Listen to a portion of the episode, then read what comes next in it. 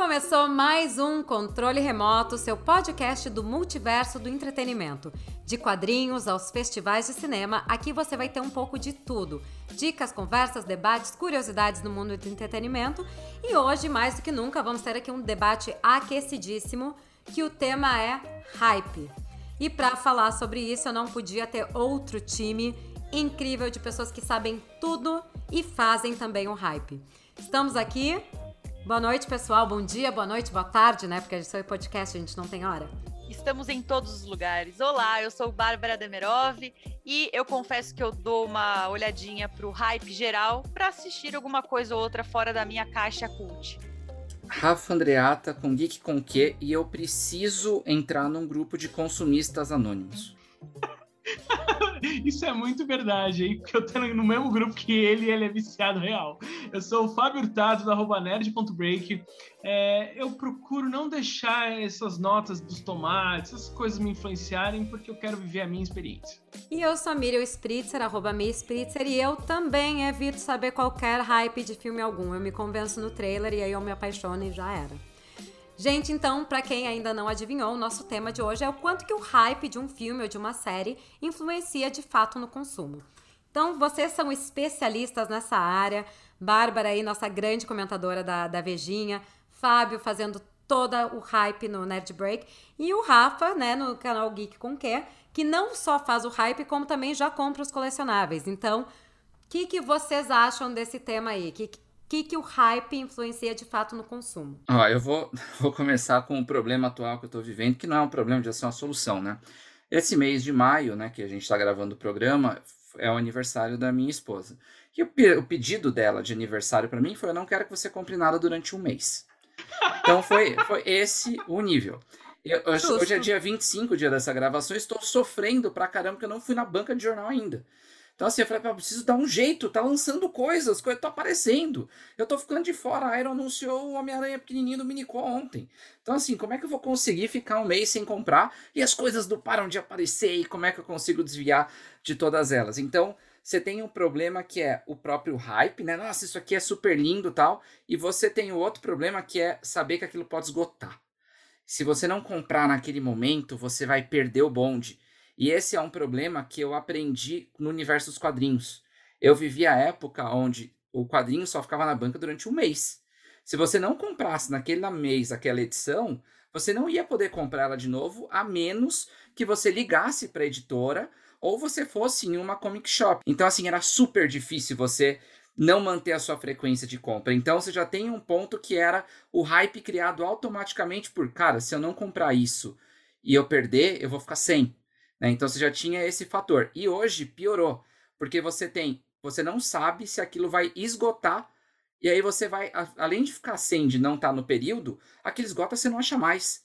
E a gente está vivendo momentos onde coisas, surpreendentemente, numa crise, né, que a gente está vivendo, esgotam. Isso, isso a gente nota, né, Rafa? Não tem. Eu, eu chego às vezes à conclusão, não, não, não tem problema econômico no mundo, porque determinados produtos sempre vendem tudo, ainda mais esses né, é, é, esses colecionáveis, assim, parece que em um, dois dias o pessoal, o, o Baby Yoda, vocês sabem que eu tenho um Baby Yoda, que eu inclusive tive que deixar na casa dos meus pais porque eles não, eles não sabem dividir. E, enfim, e foi extremamente difícil de conseguir ele. Tipo, já tava sold out em praticamente todos os lugares. A espera era até novembro. Eu falei, não, eu não posso viver até novembro sem o Baby Yoda. Ô, Miriam, é porque você nunca veio numa CCXP. O povo é maluco. O povo dorme na fila, vira à noite para ser o primeiro a entrar no pavilhão, porque daí entra numa outra fila para comprar estatueta exclusiva XYZ que só vai vender ali, meu Deus do céu. Eu quero perguntar uma coisa para você, Rafael. Primeira coisa, maio você está proibido, mas junho você pode comprar dobrado? E segunda coisa, qual é a diferença entre o hype, o vício e a urgência do que vai esgotar? Nossa, é, eu vejo tudo meio junto, assim, mas respondendo a primeira, é, teoricamente eu não deveria comprar tudo dobrado em junho, né? Então eu acho que eu, ela até me perguntou isso hoje. Ela falou: você tá doido para ir na banca, mas em junho você não vai comprar tudo que você deixou de comprar em maio? Tipo, aí não adiantou de nada, né? Então é, eu acho que reduziu, porque tem muita compra de impulso, né? Tem coisa que você fala, não preciso, mas você vai lá e pega. Por exemplo, o quadrinho da Valkyria. Eu comprei o quadrinho da Valkyria, tipo, por quê? Porque eu vi umas pessoas elogiando e tava lá na minha frente, entendeu? Então, assim, precisava ter comprado o quadrinho da Valkyria? Precisa de uma intervention, precisa mandar o Rafa pro é. rehab é. dos colecionadores. Então, eu acho que assim, eu vou acabar comprando o quê? As duas HQs que eu coleciono atualmente, que é Superman e Lanterna Verde. Então, beleza, vou comprar as duas, segue o jogo. E Demolidor, que esse eu coleciono, nunca parei de colecionar. Então, assim, tem momentos, tipo, essas três vão entrar, mas se não fosse isso, podia ter entrado 15, né? Então, eu acho que acho que tem esse lado de conseguir fazer o equilíbrio. E o legal de ficar esse mês sem comprar tá fazendo é realmente filtrar aquilo que de fato é importante. Por exemplo, tá saindo a estátua do Batman do Robin da Iron, linda. Mas, cara, eu tô tão feliz com a minha da Kotobuki, eu não preciso pegar da Iron. Né? Então eu vou passar Aí, ó, nela e ela orgulho. vai esgotar, entendeu? Isso já é uma maturidade. Né? Mas é, é, é, difícil, porque você vê, elas são bonitinhas. A pandemia me ajudou muito a não gastar dinheiro com o que eu não preciso, Rafa. De verdade. Eu, eu, não é que eu gastava absurdamente, mas já tive fase de comprar quadrinho que, meu Deus do céu, eu tive que depois vender, porque, enfim, fui aí uma pessoa que teve um site independente por três anos, o Fábio me conheceu nessa época, não tinha dinheiro, aí chegou no momento que eu tive que vender, eu fiquei com muita dó, mas eu tive que vender muitos quadrinhos que eu, que eu tinha. Mas eu comprava, assim, doidado, e eu era estagiária, então, assim, calma, né? Então, com o tempo, eu comecei a aprender a a filtrar as compras e com tudo. Então a pandemia me ajudou. Mas agora para consumir o hype em streaming, né, que é o meu caso, que eu vejo muito filme e série, eu eu vou dar um exemplo recente, Bridgerton. Eu não cobri a série, eu não é, vi profissionalmente, mas eu não estava mais aguentando, tipo, abrir o Instagram, o Twitter e ver essa série. Eu falei, não, eu vou ter que assistir. Então eu tive que me render ao hype para assistir uma série que ok, eu vou continuar assistindo porque eu achei muito divertida, mas assim, não era a minha primeira opção. Eu deixei outros filmes para ver depois. E isso acontece muito, né? A gente começa a ter um peer pressure, né? Os colegas, as pessoas que. Mas o que, que tu achou de tal série? Eu. Mas eu não vi. Mas todo mundo já viu. O Tiger King, que eu agradeço todos os dias por terem me convencido a assistir. Muito obrigada. É, é uma série que todo mundo tava vendo e todo mundo queria saber o que, que tu achava eu assisti numa sentada, assim, literalmente um dia de quarentena. Outro é A Casa de Papel também, eu não tava eu também. dando tanta atenção, acabei assistindo por pressão. Por outro lado, teve uma série que agora eu não lembro o nome, mas era aquela série alemã que tava todo mundo assistindo. Dark. Dark. Dark. Eu não assisti. Coralzinho, eu não assisti. Apesar do hype, porque quando eu comecei a assistir, eu me dei conta que eu vou ter que estudar e ter uma enciclopédia do meu lado para poder aproveitar a série. Eu falei, não Gente. quero, eu tô com outros. Não, e eu peguei, eu peguei bode dessa série, eu não quero vê-la até agora. A primeira temporada Ai, Fábio, olha, nem assiste, assim, se você não quer ver, porque eu assistia antes de trabalhar no Adoro. E aí eu cobri a terceira temporada, que é a última. E, Miriam, eu anotava, eu via o screener, eu anotava tudo, assim, tipo, cada Não, episódio cara. eu fiquei desesperada. É então, é muita coisa. Quando eu comecei a ver a Carol Moreira fazendo, tipo, enciclopédias do, do, do, do Dark para explicar, e aí fulano é, na verdade, irmão, que é vizinho do parente, eu, não para, gente, não tem a menor é. condição é. de eu assistir uma, uma série tão complexa ao ponto de eu ter que assistir três canais de YouTube para poder entender o que, está acontecendo. Como produtor de conteúdo independente, é, é o meu sexto ano é, à frente do Nerd Break. Cara, é, eu até pergunto para vocês depois isso, mas eu não sei como vocês se sentem, mas eu, conhecendo praticamente todo mundo da área, tem aqueles que são amigos próximos, tem aqueles que você conhece, mas enfim, mas com, produzindo, você sempre que você você sente que você está sempre atrasado, ou você não conseguiu cobrir tudo, ou você está ali tipo, você acha que você assistiu o máximo de coisas possíveis e imagináveis, mas você vai lá, puta, não soltei esse vídeo, não postei essa foto, não fiz essa crítica, não fiz não sei o quê. Então assim, é, a pandemia me ajudou muito a olhar para o conteúdo e falar assim, legal, não tem nada acontecendo, não tem nada sendo lançado, o cinema está fechado, não tem as séries que estão se estreando já estavam gravadas, as produções estão todas paradas, sei o quê, e agora nivelou, tá todo mundo igual, ninguém tem nada de novidade para dar, ou dá isso aí tem, ou tira leite de pedra, ou acabou. Então isso me ajudou a olhar para o conteúdo e falar assim, cara, legal, tem alguns hypes que eu quero e vou me dedicar para produzir, para fazer, para acontecer, mas eu vou entender as minhas limitações e vou respeitar e falar assim, cara, eu não preciso consumir tudo, eu não preciso ler tudo, eu não preciso, tipo, estar tá conectado em tudo, porque eu não sou onipresente, onisciente. Então, é, foi uma coisa que a pandemia me ajudou a olhar para isso e falar assim, que nem eu vou abrir mão de Dark, porque eu acho a série um saco e não vou assistir, acabou. O, tem, tem outra coisa que ajuda também a controlar o consumismo, que hoje em dia é a falta de espaço. Né? A gente mora em cidade grande, a Miriam também mora numa outra cidade tão grande quanto, e a gente sabe que o metro quadrado aqui é muito caro, é muito mais caro o metro quadrado do que o quadrinho, ou do que a estátua, né? ou do que o espaço para guardar um DVD, uma fita cassete. Então, assim, onde que a gente vai conseguir guardar isso tudo? Então, para eu continuar minha coleção, alguma coisa tem que sair. E aí eu acabei mudando, vou mudar de apartamento para conseguir guardar um pouco do que eu tenho, só que eu sei que qualquer coisa que entrar no apartamento novo vai ter que sair outro. E eu consegui finalmente, no final do ano passado para cá, entrar nesse ritmo.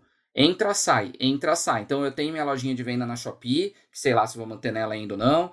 Mas assim, eu tipo, eu vi, não vai ficar na coleção, põe para vender, outra coisa entra no lugar, lê, valeu a pena, então fica. Não valeu? Pô, sai. E você começa meio que criar um pouco de vazão ou entra no sorteio do Geek. Inclusive, todas as terças nossas lives costuma ter algum sorteio de alguma HQ que eu já li e não vai manter dentro da minha coleção, mas não quer dizer que, que é ruim, tá? Normalmente eu coloco coisa boa. É, isso é uma coisa, né, Rafa? Eu já eu tô em Nova York há muito tempo e já me mudei três vezes de apartamento.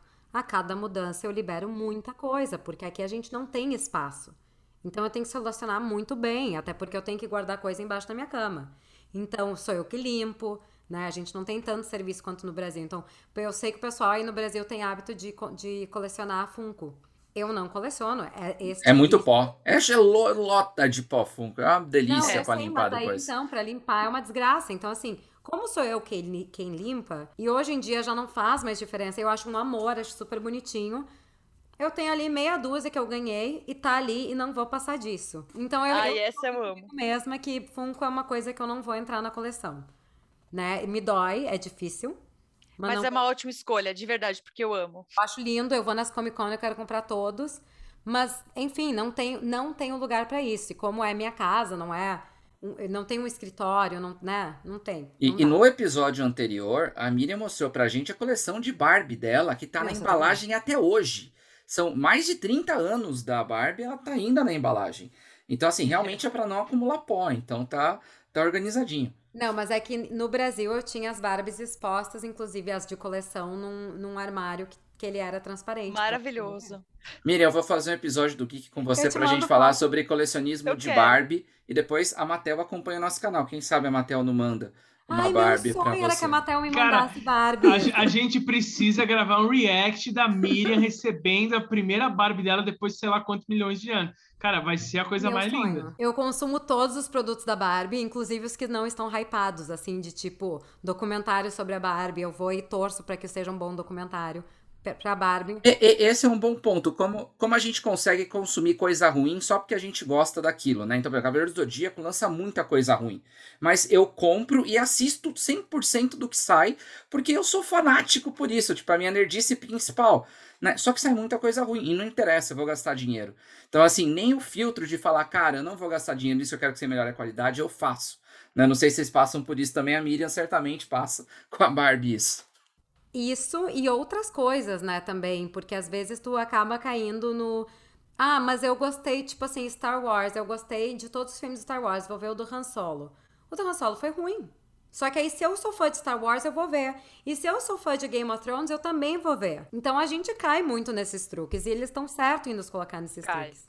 E é por isso que eles estão colocando elencos bem, bem, tipo, diversos, né? Tipo, o Eternos. Tem o Kit Harington, tem a Angelina Jolie, tem a Salma Hayek. Já tô é. mega no hype já. Não, como é que você vai fazer para assistir um filme que não interessa a ninguém da galera da Marvel, porque tipo, foram poucos quadrinhos, mesmo que seja do Jack Kirby, que é uma grande lenda dos quadrinhos, é um quadrinho que não interessa muito aos fãs, né? Então você mete um monte de gente famosa ali, fala que tá no mesmo universo, faz um trailer no final, onde a pessoa fala quem vai ser o novo líder dos Vingadores. Ah, podia ser eu. Né? Pronto. Cara, eu Você amei. Fala, é o rei do norte falando que vai ser rei. Mano, eu, eu fiquei assim, ó. Eu Sabe o que eu acho também? A gente faz isso como produtor de conteúdo. A gente aproveita hype de conteúdos ou hype de séries, hype de filmes para criar o nosso conteúdo. Às vezes o título a gente faz vinculado a, um- a uma coisa porque sabe que vai bombar. Então, assim, a hype ela de fato vai influenciar o consumo de alguma coisa. A minha pergunta para vocês agora é o contrário. É quanto, porque já aconteceu muito. A gente sabe, vamos de novo, o exemplo de Star Wars, a última trilogia a hype era muito alta e a entrega não foi boa. Então, a última temporada de Game of Thrones, a hype era muito alta, a entrega foi fraca. Voltamos a Lost. A hype foi muito alta, a entrega foi ruim. Então, assim, o quanto que a hype também pode afetar negativamente, porque às vezes esses produtos sem a hype que tinha por trás, sem as teorias que tinha por trás, podiam ter tido muito mais sucesso. Eu concordo muito com você, porque eu acho que assim, eu sempre volto nessa tecla porque já vocês já me conhecem, né? Vocês já me ouvem. É, Game of Thrones, eu concordo, a temporada não foi a Brastemp, foi complicado, Brastemp patrocina nós, mas assim, cara, a expectativa e o hype estragou o final, porque não aconteceu que, nada que ninguém queria, e talvez se a gente não tivesse criado todo esse "Ah", não teria sido tão horrível assim, sabe? Por isso que hoje, depois de um tempão, eu consigo olhar para o final e falar assim, tudo bem, não me agrada, mas eu não odeio com aquele ódio mortal, porque passou, sabe? Eu acalmei, A, a- tá a per- a pergunta tá tão clara que o nosso no- o nome do episódio é o quanto que o hype influencia o consumo. Na hora que a gente morreu com o hype de Game of Thrones, porque foi assim, foi de super hype pra cara, como eu odiei isso aqui. Quem tinha estoque de produto de Game of Thrones ficou com aquilo encalhado muito tempo. Ou seja, realmente o hype estimula o consumo. Porque na hora que o hype morreu, inclusive virou até ódio e não só hype, ninguém mais queria consumir e saiu vendendo os produtos de Game of Thrones que tinham. Então a demanda sobre aquilo morreu. Então realmente o hype é super importante para o consumo, porque senão a gente não compraria mais, não compraria os produtos. O Game of Thrones foi a maior decepção amorosa de muita gente no mundo, né? Olha, foi a minha, foi a maior decepção que eu tive naquele ano. A maior, não, teve nada, não teve nada Foi. pior para Que, mim. que ano que foi? Fábio, eu diria que não foi só de um ano, porque tu até hoje tu guarda um sentimento negativo. Não, mas aquilo é, é quase a menina terminar comigo pelo WhatsApp, assim, sabe? Foi uma coisa muito assim. é, eu Bom, juro. Fábio, hoje em dia dia, da- né, na quarentena, é o jeito mais fácil, né? Não, mas, cara, não aquele, aquele episódio da Batalha de Winterfell, eu não dormi. Eu não dormi porque eu falei assim, cara, eu não acredito que já acabou a história que eu queria ver do maldito do Rei da Noite, já acabou no episódio escuro, merda. Tadinho! Eu fiquei a madrugada inteira puto, xingando todos os santos possíveis e. E, não, e, e brigando com uma galera que estava acordada ainda falando, "Mas não é possível, porque naquele episódio, naquele dia, eu estava na minha televisão, no meu quarto, vindo, vendo tranquilamente. Daí ficou uma merda, eu falei, cara, a minha televisão morreu, estragou a minha televisão. Aí eu fui para a sala, falei, cara, a televisão da sala também ficou uma merda, porque os caras não vão entregar o episódio assim. Aí eu fui para a terceira televisão. Aí eu falei, cara, eles entregaram o episódio uma merda, o que aconteceu? E assim, foi o. É que só de lembrar já começa a dar um pouco de uma falta Eu de lembro ar, dessa noite, foi horrível. Tava com os Foi. meus pais, eu falei, gente, tá com problema, tá? Sei lá, errou, a net tá com conexão ruim, porque parecia, tipo, tava tudo pixelado, foi, foi péssimo. E foi muito triste, eu fiquei triste. Mas, ó, gente, um hype aqui que funcionou esse ano é o hype do Big Brother 2021. Todo mundo assistiu não, e comentou esse bebê. um Caramba, Miriam, bom. isso é verdade, isso é verdade. Isso é, é- é surreal. É, esse é um ótimo ponto, Bárbara, porque o Big Brother Brasil, muita gente acabou assistindo, tanto 2020 quanto 2021, pela hype. E a hype do 2020 impactando o 2021 também, porque foi uma grande comparação, né, entre o que que, o que que era de se esperar em 2020. 2020 foi um super estouro, todo mundo comentou no Twitter. E aí nós temos aí 2021, que foi sucesso de audiência, sucesso de Não, marketing. e, e é muito interessante porque a pandemia mudou como a gente consome o hype. A gente está consumindo mais o hype, pelo menos a minha percepção é essa, porque a gente está em casa, é, a gente está conhecendo novas, é, novas produções. Existe o top 10 da Netflix, então, assim, a gente vê aquele Milagre na Sala 7 no top 10, a gente vai assistir. A gente vê a Mulher na Janela, a pessoa dá o play. O filme do, do Zack Snyder, tipo, sabe, tudo fica muito mais em voga, né? Fica mais em destaque. Então, eu acho que o próprio consumo do hype mudou e eu acho que vai se manter no pós-pandemia aqui no Brasil também, no mundo. O, e sabe outra coisa que fez o Big Brother crescer também? O fato de ele ser todo mundo assistindo ao mesmo tempo. Ah. E não necessariamente ter um spoiler, porque quando a gente estava assistindo série, antes era assim. Agora que tudo é streaming, cada um vê num time, então você diminui e vê todo mundo junto. O Big Brother é uma das poucas coisas que a gente ainda tá vendo nisso, além das séries da Marvel, né, que estão saindo nessa pegada. E é uma coisa que se influenciava muito nos comentários que eram feitos, então isso também impactava, porque a gente via no programa na terça-feira uma piada que foi feita baseada com o que tinha sido falado no Twitter. Existia também essa interatividade. Aliás, eu acho que o Big Brother soube não só fazer a hype, como aproveitar a hype que fez. Podia aproveitar ainda mais, porque, por exemplo, o Gil, ele conseguiu sair vendendo livro, fazendo propaganda de um monte de coisa. Agora, quantas pessoas saíram do Big Brother e não conseguiram usar o seu hype, né, para criar produtos, por exemplo, que muita gente compraria, né? Por exemplo, aulas cria lá do de um dos participantes. Né? Até esqueci o nome já. Arthur, cara. O Arthur... Não, mas ele tá, faz... ele tá fazendo isso. Ele tá fazendo isso. Ele tá fazendo mas, isso. podia ter um produto, do... uma camiseta do Aulas Cria. Né? É Pessoas comprariam tá isso. Fazendo, tem, o, tem a conversa inteira do Rodolfo e do Caio numa. Esse é muito bom também. São momentos tão épicos que, por exemplo, a Globo deixa de ganhar dinheiro com as merchandise simples que poderiam fazer. Tipo caneca, mousepad, coisa assim, mas a galera Gente, consome. Mas o Gil, ele é o perfeito exemplo do caso hypado que deu certo, né? Exato. O Gil, ele saiu já cheio de piadas, cheio de personalidades. Teve até um cara que é um senador aqui dos Estados Unidos, ou alguém que está concorrendo até um cargo político nos Estados Unidos, que é a cara do Gil. E se ah, fizeram igual. esse meme, ele fizeram adotou, esse meme. Adotou, Sim. tipo assim, ele começou a escrever tchac-tchac. Não, mas olha como escalonou a parada, cara. Olha como é. o negócio é, é, muito louco, assim. O lance do Big Brother, para mim, foi uma coisa muito de... É, na pandemia, ainda que estamos aqui no Brasil, enfim, a Miriam tá numa situação melhor que a gente, graças a Deus. Mas a Miriam está uma... em outro país, em outro é mundo, real. na verdade. Em outra realidade, uma... uma realidade onde a pandemia está sob controle. A Miriam já está sem máscaras. Cara, foi uma forma que eu, que eu encontrei de me conectar com as pessoas que estavam longe de mim, porque estava todo mundo assistindo aquilo. Eu falei assim, putz, é, um, é uma coisa que eu vou assistir para conversar com as pessoas, para falar, pô, é você viu lá, não sei o que, não sei o que. E outra, é, vendo tantas coisas gravadas, tantas coisas que estão ali sem vida, ver um programa ao vivo, para mim, hoje, é uma coisa que eu, eu valorizo. Que eu falo assim, puta, eu tô trancado na minha casa, mas tem vida lá fora ainda. Então eu valorizo é. isso. E eu e o Fábio nos falávamos todos os dias, né, Fábio? Não, isso daí dá intimidade pra galera. É, era surreal quando a Miriam estava no mundo paralelo dele, dela, onde tipo tudo voltou. Ela me mandava umas mensagens desesperadas, mas ela mandava sério. Assim, ela falou é assim: Fábio, eu preciso falar com você. Eu falava assim: caraca, tipo, sabe aquele tom de DR assim, o pau vai comer? E aí eu falava: que foi, Miriam? Tudo bem? Ela falou assim: não, eu preciso de uma coisa muito séria. Eu falei: o quê?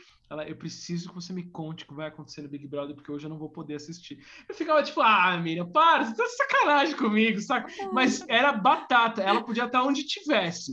Na hora do programa, essa mulher me mandava pro programa: o que aconteceu? Quem foi eliminado? Quem não sei o que? Tô chegando em casa em X minutos, meu Deus! E era um desespero, mas era. O que o Thiago falou? Era muito divertido, cara, muito divertido. Oh. Saudades. Gente, é que eu só podia legal. assistir ao vivo. Sim. Eu não tinha Globoplay. Então, e aí isso agora vai voltar lá no comecinho do programa, quando a gente, quando o Fábio perguntou, é, é o hype, é o fato de acabar, é o fato de esgotar, é, o, que que faz a gente de fato consumir, né? É, é uma mistura de tudo. Por exemplo, a Miriam queria consumir porque se ela não assistisse naquele minuto, a informação é antiga. Informação antiga no Big Brother, você não volta para assistir o programa de ontem. Você quer viver aquele momento. Né? O Fábio falou que não ele volta para olhar o assistir. Twitter. Exatamente, você é. perde o sentido das coisas. Então, eu acho que a indústria está começando a aprender que ela precisa criar algo momentâneo. Porque se você cria esse momento único, a pessoa vai dar mais valor a comprar naquele momento. Ô, Rafa, mas eu vou só levantar uma bola para discordar rapidinho de você, porque a gente teve essa conversa no começo do ano sobre Vikings, que era uma coisa que a gente falou assim, muito eu, você e o Gustavo falando assim, pô, é, última temporada, 10 episódios finais e não sei o quê, por que, que os caras não vão, trabalham isso, tipo, é, semana a semana, para a gente criar, alimentar o hype, ficar naquela coisa, meu Deus, e vai acabar, o que vai acontecer? Ah, eles fizeram o contrário, mas é, uma coisa, a HBO Nordic, que está nos países nórdicos, ela fez semanal o episódio, velho. Aqui no Brasil, lançou tudo assim, blá, blá, blá, tá aí os 10 episódios e acabou. Então, isso foi horrível. Pelo menos para mim, a gente até concluiu isso, porque como produtor, eu fui obrigado a consumir tudo assim loucamente, rapidinho para produzir. É, como fã, eu não consegui degustar a série, porque foi uma coisa muito tipo tó. Então, assim, foi horroroso. E aí a gente estava falando em off aqui, como o No Limite não tem o mesmo sucesso do BBB. Por quê? Porque não é ao vivo, é gravado. Então, BBB, você estava naquela assim, pô, quem vai sair hoje? O que, que vai acontecer? O que, que isso aqui? O No Limite já começou fracassado, que na segunda semana vazou todo mundo que está na final. E você fala assim, cara, Olha que coisa horrorosa. Então, assim, é, o Gente, hype é prejudicial. Também, Exato, o hype é prejudicial, mas em outros lados ele joga muito a favor. Muito. Joga, ele aumenta, ele aumenta de fato a sua vontade de continuar falando sobre aquilo, e o fato de você falar mais vai te dar mais oportunidades de compra de um determinado produto. Agora eu quero, eu quero perguntar para vocês aqui, a gente está finalizando o nosso programa aqui, é, o que, que é uma coisa que é, é, vocês podem falar as duas opções. Que era super hypada, todo mundo assistiu e você resistiu e não consumiu. E o que, que era uma coisa que você se rendeu ao hype e falou assim: não, beleza, deixa me levar, porque agora o, eu amo. O rendeu é super fácil no meu caso. Eu não sou noveleiro, não gosto de assistir novela, mas Avenida Brasil, cara, não teve como. Eu abracei feliz aquela novela, assisti do Japão. Eu assisti os últimos episódios, tava no Japão. Eu entrava na Globo, no site, para assistir quebrado, porque eles mostravam por pedacinho as cenas. Então eu tinha que entrar em página a página, ver o que estava acontecendo, para não perder o episódio. Então esse foi o que eu abracei, assim, bonito. O que eu não que abracei. Você resistiu? Eu resisti ao Harry Potter. Porque quando lançou o Harry Potter, eu tava muito na vibe de Senhor dos Anéis, né? Tipo, e eram os dois lançaram meio que ao mesmo tempo. E tinha que ler o livro. E, tipo, o Harry Potter 1 ele era bem simplão, ele era mais juvenil. Não, e calma. o Senhor dos Anéis eu era mais adulto. A escolha, a escolha de linguagem. Tinha que ler o livro. É, tinha, tinha que ler, você não podia, não. Ver Harry Potter sem ler os livros, né? Então eu acabei não entrando nesse hype, e aí eu só fui voltar a ver Harry Potter por conta da minha esposa quando a gente começou a ficar junto, que tava na época do Harry Potter 5 pro 6. Né? E aí eu fui com ela assistir o 6 no cinema. Só que, coincidentemente, nesse dia, eu tava detonado por alguma coisa, eu dormi 75% do filme. Então, assim, eu realmente não entrei no cinema, no qual dela ainda. Então, assim, eu realmente não entrei no hype de Harry Potter. Esse não me pegou. Rafa, tu sabe que eu tive uma experiência parecida contigo com Harry Potter. É, quando Harry Potter os livros foram lançados, eu já era um pouquinho mais velha do que a idade que os livros foram feitos para uhum. a target audience, né, dos livros. E os filmes a mesma coisa. Eu não, eu assisti o segundo filme sem ver o primeiro, dormi também porque eu tava meio por fora, não dei muita bola.